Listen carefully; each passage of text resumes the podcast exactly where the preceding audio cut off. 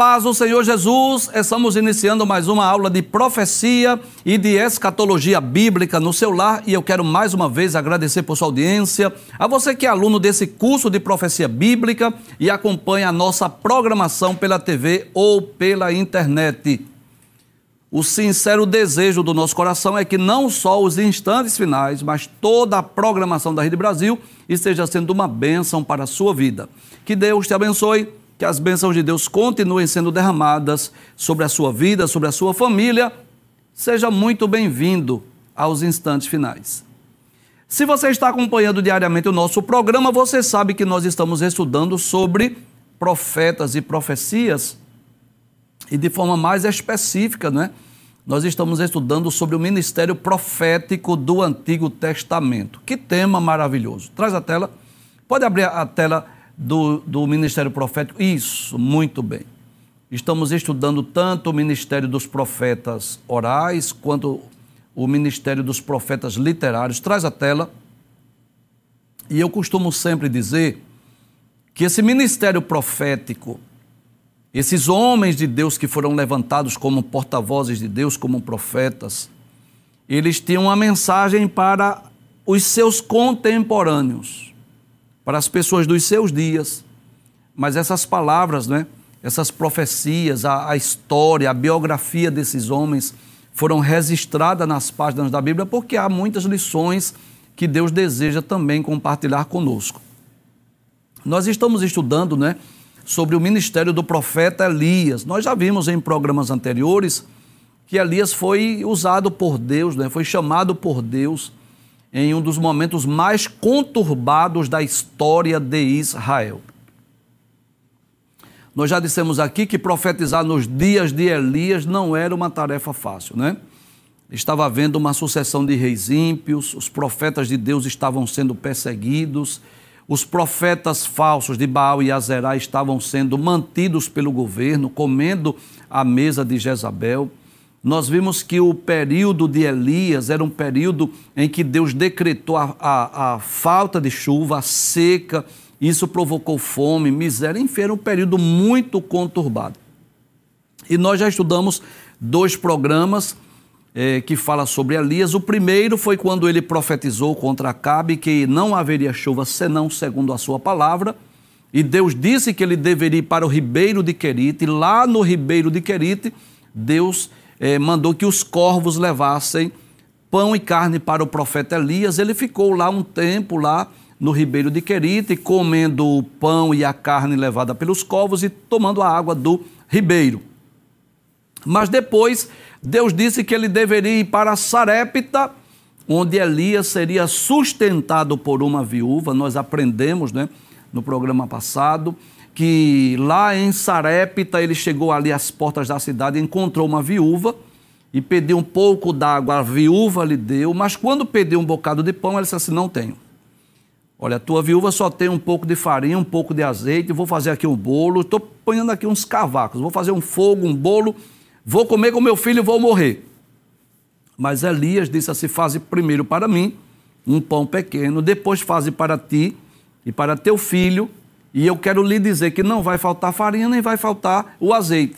E assim aconteceu. A mulher pôs a sua fé em prática, fez um bolo pequeno, deu ao profeta e depois fez para ele seu filho. Comeu Elias, comeu ela e seu filho e nunca acabou a farinha da panela, nem o azeite da botija, até que Deus mandou chuva. E vimos também que depois o filho dessa mulher morreu e Deus se utilizou de Elias para ressuscitar o filho daquela mulher viúva. Hoje nós estudaremos o seguinte tema: Elias apresenta-se diante do rei Acabe e desafia os profetas de Baal e Azerá.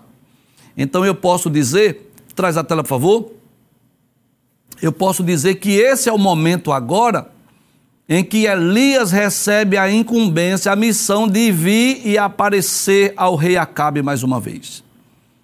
A última vez que Elias havia aparecido ao rei Acabe foi quando ele disse que não iria haver chuva nem orvalho, senão segundo a sua palavra. E agora chegou a ocasião de Deus mandar Elias aparecer a Acabe, porque Deus iria mandar chuva. E Elias aproveita esse momento, essa ocasião, para desafiar os profetas de Baal e Azerá. Passa a tela, por gentileza, vamos estudar a introdução da nossa aula. Diz assim: Depois de mais de três anos de seca e de fome em Israel, Deus mandou o profeta Elias apresentar-se diante do rei Acabe e dizer-lhe que ele mandaria chuva sobre a terra. Era essa a mensagem. Você vai aparecer lá, Acabe, e dizer que eu vou mandar chuva. Então Elias encontrou-se primeiro com Obadias, que não é o profeta, não confunda esse Obadias com o profeta Obadias.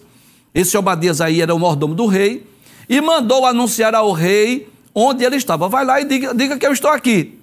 O rei Acabe foi encontrar-se com Elias, e o profeta mandou chamar os 450 profetas de Baal e os 400 profetas de Azerá para um desafio, conforme está no primeiro livro dos reis, capítulo 18, versículos 1 até o versículo de número 20. Pode passar a tela, vamos estudar essa história hoje maravilhosa, belíssima, que Deus tem algumas lições para nos ensinar. Diz assim: E sucedeu que depois de muitos dias, a palavra do Senhor veio a Elias no terceiro ano, dizendo: Vai, mostra-te a Acabe, porque darei chuva sobre a terra. Traz a tela. Primeira lição que eu quero aprender aqui destacar, chamar a atenção, é que Deus tem o controle sobre os fenômenos da natureza. É Deus que detém a chuva e é Deus quem manda a chuva. Então, que coisa maravilhosa. Deus havia usado a seca, a falta de chuva e de orvalho para punir não só Acabe, mas punir aquela geração. E por quê? Porque foi Acabe que conduziu a nação para a idolatria, para outros deuses, para servir a outras nações. E eu já disse aqui: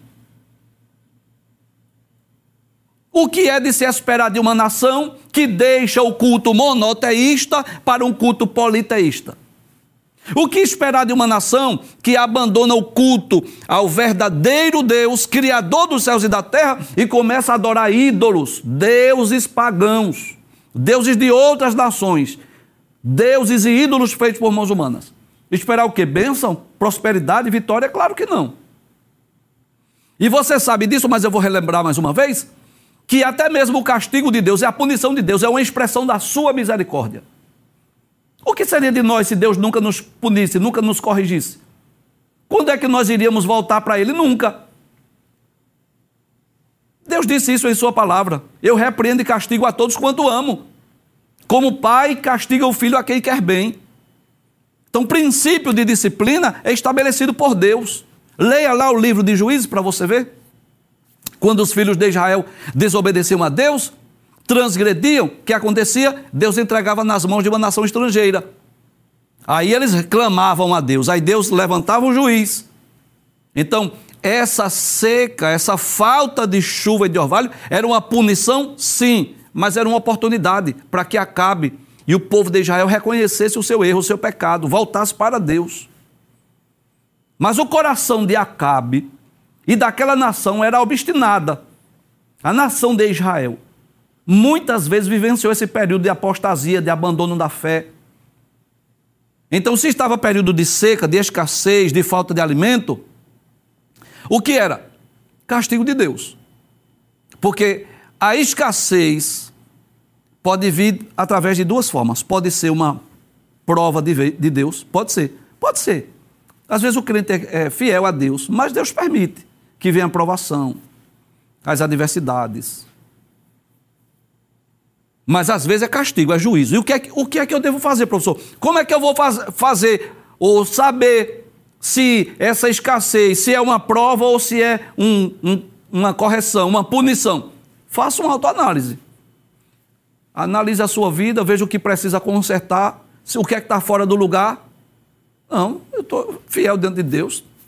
Fiz uma análise, está tudo bem, então pronto, veja como uma aprovação. Então não é punição, castigo de Deus. Mas a nação de Israel, o que era que deveriam fazer? Abandonar seus deuses, seus ídolos, voltar-se para Deus. Mas não abandonaram. Não quiseram voltar para Deus. Aí Deus diz assim a a Elias: apresenta-te a Acabe, disse que eu vou mandar chuva. Mas Deus ia mandar chuva e aproveitar a ocasião para desafiar os profetas de Baal e Azerá e mostrar a Acabe, a Jezabel, quem é o verdadeiro Deus. Volta ao texto mais uma vez. Aí diz assim: Vai, mostra-te a Acabe, porque darei chuva sobre a terra. E foi Elias mostrar-se a Acabe, e a fome era extrema em Samaria.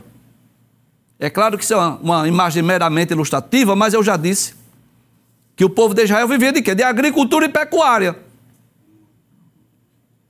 Se não tem chuva, não tem lavoura, não tem produção de alimentos. Se não tem chuva, os animais vão morrer de sede. É fome, miséria, escassez, castigo, juízo divino por causa da idolatria, do paganismo. Passa o texto, por favor. Aí Acabe chamou Obadias, que era o mordomo, mais uma vez eu repito, não confunda esse Obadias com o profeta Obadias, esse é o mordomo. E olha que coisa interessante.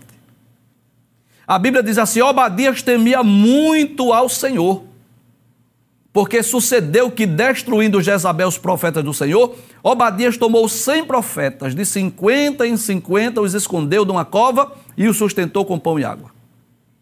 Olha que coisa maravilhosa.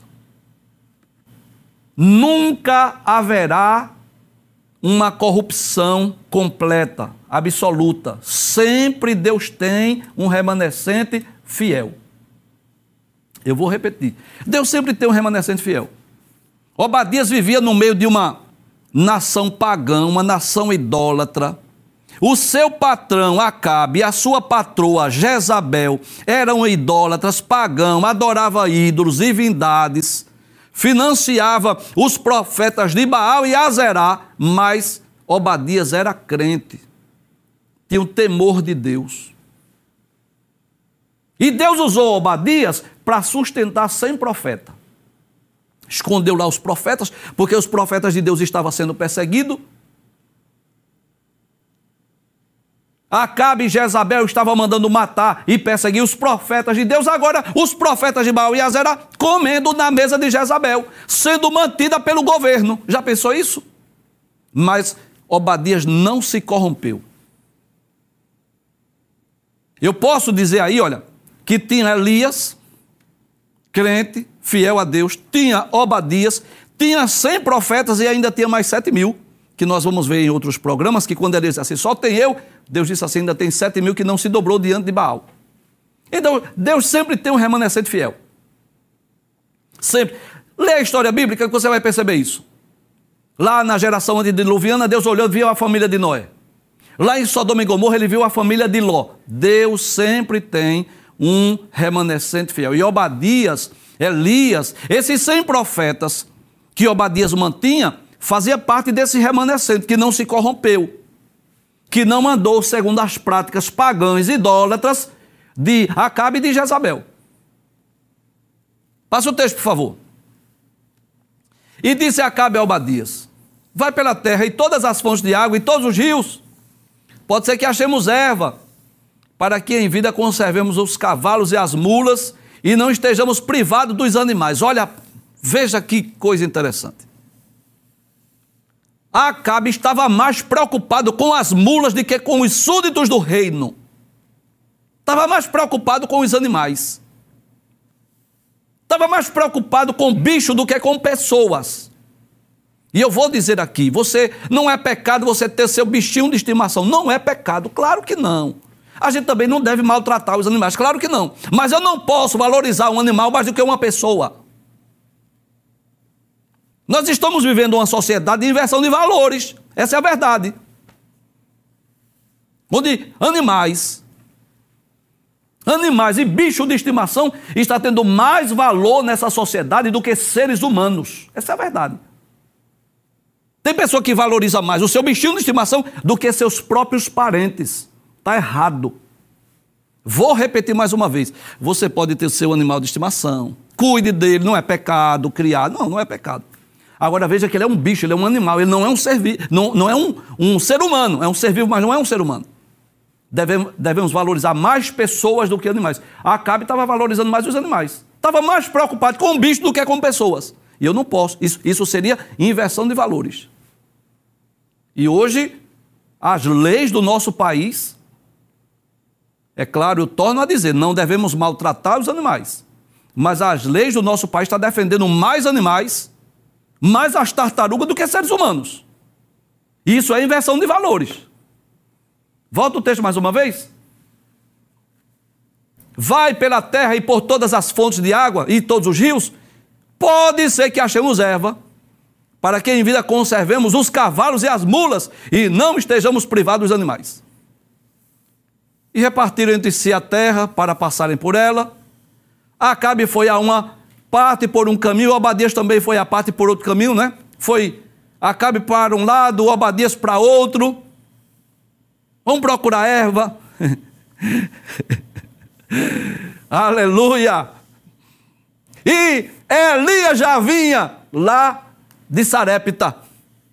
Já estava voltando. A, a missão de Sarepta havia sido cumprida. Elias já vinha em direção às terras de Israel. Bendito é o nome de Jesus. Seguindo a direção de Deus. Permita-me dizer mais uma vez: o GPS é espiritual. Pode passar na tela, por favor. Estando, pois, Obadias já em caminho, procurando as ervas para os animais, eis que Elias o encontrou. E conhecendo-o, ele prostrou-se sobre o seu rosto e disse: És tu, meu senhor Elias? Aleluia. Deus marca encontro. Traz a tela. Que atitude desse mordomo. É claro que isso não é atitude de, de adoração. Ele não, não estava adorando Elias, não. Mas aquela atitude de respeito, de reconhecimento que Elias era um homem de Deus, um profeta de Deus. Você vai perceber nesse texto a diferença. Perceba como é que o mordomo Obadias encontra-se com Elias e como é que Acabe encontra-se. Veja a diferença, viu? Veja como é que, a diferença de um para outro. O mordomo se curvou, se prostrou, não adorou, mas se curvou, re, reconhecendo a autoridade de Elias. Chamou Elias de Senhor, és tu, meu Senhor Elias? Reconheceu que era o homem de Deus. Abre a tela mais uma vez. Aí ele disse assim: Eu sou. Como que ele diz assim? Sou eu mesmo. Aí ele disse: Vai, diz a teu Senhor, eis que aqui está Elias. Vai lá. Diz a teu Senhor, diz a Acabe que eu estou aqui. Ele não está me procurando, ele não quer me encontrar. Pois é, diga que eu estou aqui. Passa a tela, por favor. Porém, ele disse assim: Em que pequei para que entregues teu servo na mão de Acabe para que me mate? Traz a tela. Por que é que o mordomo Obadias disse essas palavras? Ele ficou temeroso. Obadias temeu que Elias dissesse assim: Vai lá, diz a teu Senhor que eu estou aqui. Ele fosse lá e dissesse assim Acabe: Olha, eu encontrei Elias. E quando eles viessem, Elias não tivesse mais ali. Ou tivesse saído, ou o Senhor tivesse tomado para outro lugar e a, acontecesse o quê? Que Acabe matasse o mordomo. Veja que ele conhecia a maldade de Acabe. Então, o mordomo ficou preocupado que Elias não estivesse lá quando eles voltassem. De repente, até Deus tomasse para si, mandasse para outro lugar. Diz assim: eu, eu vou morrer, Acabe vai mandar me matar. Pode passar na tela, por gentileza? Aí diz assim: Volta ao texto, por favor. Volta ao texto. Porém, ele disse: Em que pequei para que entregues teu servo na mão de Acabe para que me mate? Vive o Senhor teu Deus, que não houve nação nem reino aonde o meu Senhor não mandasse em busca de ti. Por que é, professor? Traz a tela. Por que é que Acabe estava procurando Elias simples? Elias havia dito assim: não vai haver chuva nem orvalho senão segundo a minha palavra.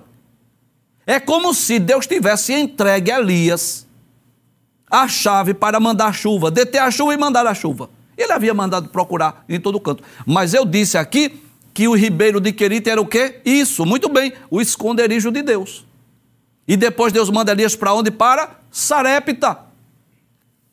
Não havia chegado o tempo de Elias aparecer diante de Acabe, nem de Acabe encontrar Elias. Porque ninguém consegue encontrar aquele que Deus escondeu. Eu vou repetir mais uma vez: ninguém consegue encontrar aquele ou aquela que Deus escondeu. Quem está escondido em Deus, ninguém procura. Passa para lá, para cá, de um lado e de outro, mas não encontra. Porque é Deus que esconde. E Deus havia escondido realmente Elias, mas chegou o tempo de aparecer. Volta ao texto mais uma vez. Disse assim: Olha, não houve nação nem reino aonde meu Senhor não mandasse em busca de ti, dizendo, eh, dizendo eles: Aqui não está. Então ajuramentava os reinos e as nações se eles te não tinham achado. Jura, prometa que você não encontrou. Acabe queria muito encontrar-se com Elias. E chegou o dia de Elias falar com Acabe agora. Do profeta Elias encontrar-se com Acabe. Pode passar o texto.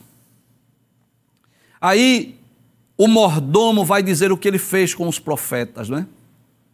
O cuidado com os profetas. O mordomo foi o instrumento de Deus para preservar a vida de cem profetas. Porventura não disseram a meu Senhor o que fiz? Quando Jezabel matava os profetas do Senhor, veja, os profetas de Deus estavam sendo mortos pela rainha. Ele diz: Como escondi a cem homens dos profetas do Senhor, de 50 e 50 numas covas, e os sustentei com pão e água? E eu já disse aqui, mas eu vou dizer mais uma vez, que Deus tem a pessoa certa, na hora certa. Deus sempre tem os seus instrumentos. De uma forma estratégica, Deus faz com que Obadias seja o mordomo do rei. E de alguma forma ele conseguiu sustentar aqueles profetas. Dentro de uma cova, somente com pão e água, mas ali sustentados, mantidos. Veja que coisa tremenda. Os profetas de Deus comendo pão e água às escondidas, enquanto que os profetas de Baal e Azera, sustentados pelo governo, comendo na mesa de Jezabel. Era para ser o quê? O inverso, né? Era para que os homens de Deus fossem honrados. Os profetas de Baal e Azerá desprezados, mas estava havendo uma inversão de valores. Porque Jezabel, que é conhecida como a rainha mais ímpia da história de Israel, perverteu o coração do seu marido. Acabe era influenciado por Jezabel. Volta o texto mais uma vez. E agora dizes tu, vai e dize a teu Senhor, eis que aqui está Elias, e ele me mataria. Como que diz assim? Se eu for, quando eu voltar com ele aqui, dizer assim, eu, eu já achei Elias, eu sei onde ele está, vamos lá, chegar aqui, tu, tu não estiveres, ele vai matar, mandar me matar. Obadias sabia muito bem do coração mau de Acabe. Nós vamos ver em outros programas que ele, através da rainha, né, mandou matar um, um, um homem porque não quis vender a sua vinha, né? Nabote, porque não quis vender nem negociar a sua vinha, que ele havia colocado olho grande naquela vinha. Passa o texto, por favor. Aí disse Elias: Vive o Senhor dos exércitos, perante cuja face estou. Que deveras hoje me mostrarei a ele, não passa de hoje. Hoje eu quero falar com Acabe. Pode ficar tranquilo, Obadias, que eu vou esperar aqui. Então foi Obadias encontrar-se com Acabe e lhe anunciou e foi Acabe encontrar-se com Elias. Olha, vamos ver agora como vai chegar Acabe, tá? Por favor, veja aí. Você viu que Obadias se curvou, né? Chamou Elias de meu senhor. És tu, meu senhor Elias? Vamos ver agora qual vai ser a atitude de Acabe. Passa o texto, por favor. E sucedeu que, vendo Acabe Elias, disse-lhe Acabe: És tu perturbador de Israel? Veja, veja a diferença. Traz a tela. Veja a diferença de um homem de Deus e um homem fora do propósito, do objetivo de Deus, dos planos de Deus. Acabe vai chamar Elias de perturbador de Israel. A pergunta é: quem era o culpado pela seca? Era Elias? Foi Elias que mandou deter a chuva ou foi Deus? Elias era apenas o porta-voz de Deus. Quem deteve a chuva, na verdade, foi Deus. Elias foi apenas o porta-voz. Por causa do pecado da nação. O que era de ser esperado de Acabe? Isso, muito bem, arrependimento, lágrimas, choro. Você lembra de da história que nós contamos aqui do profeta Natan e de Davi? Quando nós estudamos sobre a vida de Davi, nós dissemos isso. Davi não era um homem perfeito, cometeu muitas falhas, mas ele era um homem de coração quebrantado. Quando Natan contou aquela história de um homem que tinha muito gado, muitas ovelhas, e chegou um viajante, e aquele homem deixou de se banquetear com uma de suas ovelhas e foi se banquetear com a cordeirinha única de um, de um homem pobre. Davi ficou em pé e disse assim: Esse homem é digno de morte. E essa cordeira deve ser restituída quatro vezes. Aí o profeta disse assim: Esse homem és tu. O que foi que ele fez? Quebrantou-se, chorou, derramou lágrimas, escreveu o salmo. O que era de ser esperado de Acabe? Homem de Deus, que bom te encontrar. Eu, eu reconheço o meu erro, reconheço o meu pecado. Ora por nós, ora para Deus mandar chuva. Eu reconheço que a gente precisa melhorar nossos caminhos. Mas o que é que ele vai fazer? Chamar o homem de Deus de perturbador de Israel. E você pensa que Elias temeu? Foi. Pensa que Elias ficou com medo? Veja a resposta do profeta. Volta ao texto. Sucedeu que, vendo Acabe, Elias disse-lhe, disse-lhe, disse-lhe Acabe, és tu perturbador de Israel? Então disse ele, eu não tenho perturbado Israel, mas tu e a casa de teu pai. O profeta não teve medo não do rei não. O mordomo teve medo. O mordomo disse assim, eu posso morrer. Mas Elias disse, eu não tenho medo de você não. Eu estou com a autoridade de Deus. E por que é que Elias disse? Ô professor, isso não é um desacato à autoridade? Não. Elias estava falando em nome de Deus. Elias não estava falando como súdito do reino. Elias estava falando como se fosse o próprio Deus. Deus falando na boca de Elias. Quem era o perturbador de Israel? Era Elias? Era? Não, era Acabe. Por quê? Vamos relembrar? Primeiro, Acabe foi o pior rei de todos os seus antecessores, de todos os que lhe antecederam. 1 Reis, capítulo 16, versículo de número 30. Deixa eu ler os versículos 29 e 30 para você entender melhor. Porque foi que Elias disse que era ele e a casa de seu pai que estava perturbando Israel. E Acabe, filho de Onre, começou a reinar sobre Israel no ano 38 de Asa, rei de Judá. E reinou Acabe, filho de Onre, sobre Israel em Samaria 22 anos. E fez Acabe, filho de Onre, o que era mal aos olhos do Senhor, mais do que todos os que foram antes dele. Então Acabe foi pior do que Onre e foi pior até mesmo do que Jeroboão. E eu já disse aqui que o mau rei era aquele que levava a nação para o paganismo, para a idolatria, para práticas mundanas, para adoração a outros ídolos. Olha aqui o perturbador quem era? Acabe. Foi pior do que todos os reis que lhe antecederam. E como se não bastasse isso, com que ele casou-se? Com Jezabel. E esse casamento, o casamento de Acabe com Jezabel, trouxe vantagens comerciais para Israel. Não posso negar essa verdade. Mas o problema é que, junto com as vantagens comerciais, vieram que as práticas pagãs. Jezabel trouxe para dentro de Israel a idolatria, que fazia parte da é, oposição, a adoração a Deus. Ela acabou conseguindo envolver o marido e o culto a Baal e a Zerá tornou-se comum em Israel. E como se não bastasse, Jezabel promoveu uma grande perseguição aos profetas de Deus. Se isso ocorresse com Tiro, Sidom, Babilônia, qualquer outro povo, outra nação, era até aceitável, mas Israel, o povo judeu, o povo de Israel que conhecia, não, não é possível. Mas, por incrível que pareça, foi isso que aconteceu. Veja, capítulo 18, versículos 3 e 4, primeiro livro dos reis. E Acabe chamou Albadias o mordomo, e Albadias temia muito ao Senhor, porque sucedeu que, destruindo Jezabel os profetas do Senhor, olha, Jezabel destruindo os profetas do Senhor. Obadias é que manteve ele, né? Os cem, comendo pão, dando pão e água. Então os profetas de Baal e Azerá comendo o quê? Na mesa de Jezabel. Os melhores banquetes, mantidos pelo governo Veja o capítulo 18, versículo 19. Agora, pois, envia ajuntamento todo Israel no Monte Carmelo, como também os 450 profetas de Baal e os 400 profetas de Azerá, que comem da mesa de Jezabel. E comer da mesa de Jezabel aqui não é comer migalha, não, não é comer resto, não. É comer as melhores comidas do rei e da rainha.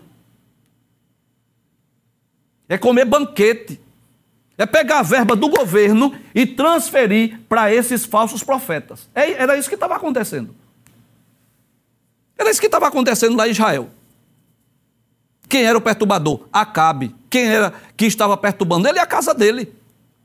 Elias não tinha culpa do castigo de Deus, não. Elias foi apenas o porta-voz de Deus, um instrumento de Deus. Foi apenas Deus que disse assim: diga a ele isso. Pronto, ele, ele entregou a mensagem. Porta-voz não tem culpa, não. Quem mandou foi Deus. Então pronto, acerte-se com ele.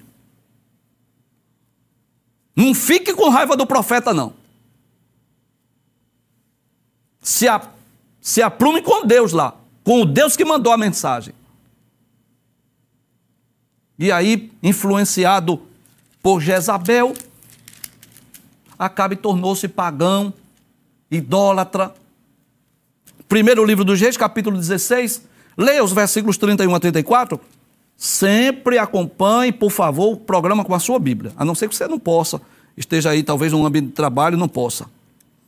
31 a 34. Sucedeu que, como se fora leve coisa andar nos pecados de Jeroboão, filho de Nebate, falando de Acabe. Ainda tomou por mulher a Jezabel, filha de Etbaal, rei dos Sidônios, e foi e serviu a Baal e encurvou-se diante de... Já, já imaginou?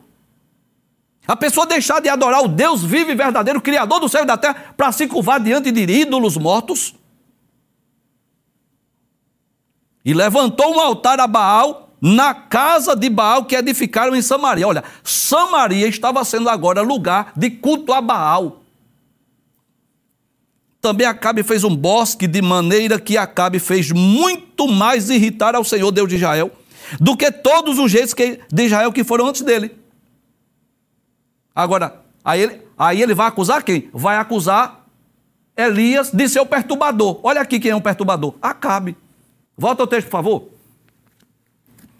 Sucedeu que vendo Acabe Elias, disse-lhe, disse-lhe Acabe, és tu perturbador de Israel? Então ele disse, eu não tenho perturbado Israel, mas tu e a casa de teu pai, porque deixaste os mandamentos do Senhor e seguisse aos Baalins. Você está seguindo a Baal, rapaz. O perturbador de Israel aqui não é o crente, não, é você que está fora do caminho de Deus. Passa o texto, por favor. Agora, pois, aí vem o desafio. Não vai dar tempo eu falar hoje sobre o desafio. Não vai dar tempo. Próximo programa eu vou falar sobre isso. Agora, pois, envia mim todo Israel no Monte Carmelo, como também os 450 profetas de Baal e os 400 profetas de Azerá, que comem da mesa de Jezabel.